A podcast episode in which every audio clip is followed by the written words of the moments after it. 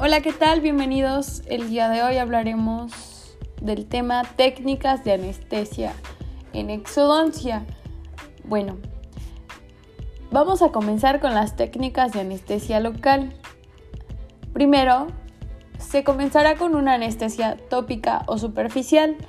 La anestesia superficial implica la supresión del dolor por la aplicación de un anestésico local sobre la mucosa o herida. Anestesia infiltrativa. Esta, bueno, es cuando el anestésico local se inyecta alrededor de las terminaciones nerviosas o aquellas fibras terminales. Las fibras nerviosas terminales no son microscópicamente identificables. Submucosa superficial. Consiste en la aplicación de un anestésico local justo por debajo de la mucosa.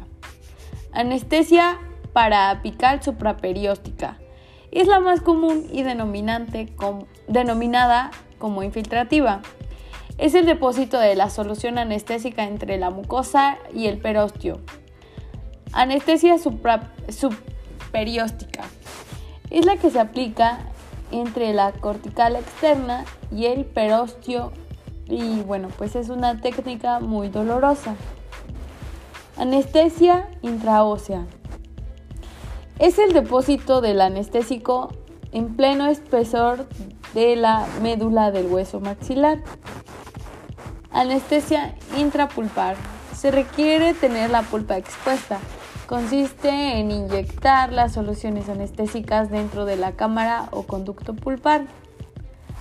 Anestesia del bloqueo de campo.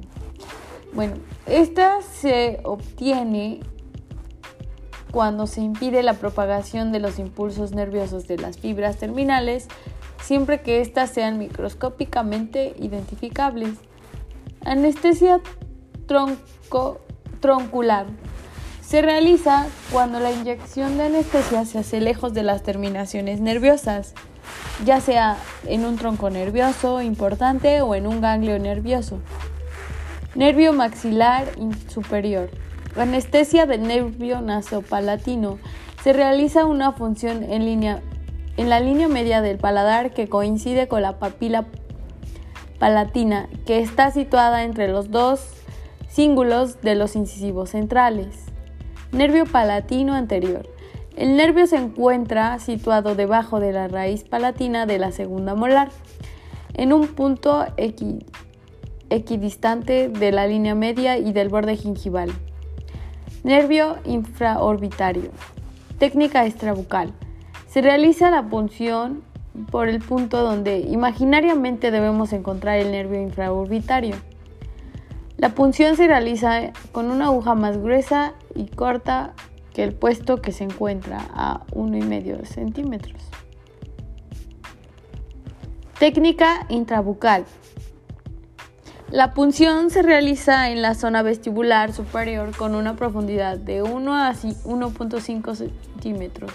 La aguja se apoya en el incisivo central y se introduce en la forma paralela a los ejes de las raíces de las premolares. Nervio alveolar superior posterior. La punción se realiza a nivel de la segunda molar superior por detrás de la apófisis cigomática pegada al hueso de arriba hacia atrás a una profundidad de 1.5 centímetros a 2 centímetros. Anestesia mandibular. El nervio maxilar inferior es la tercera rama del trigemino.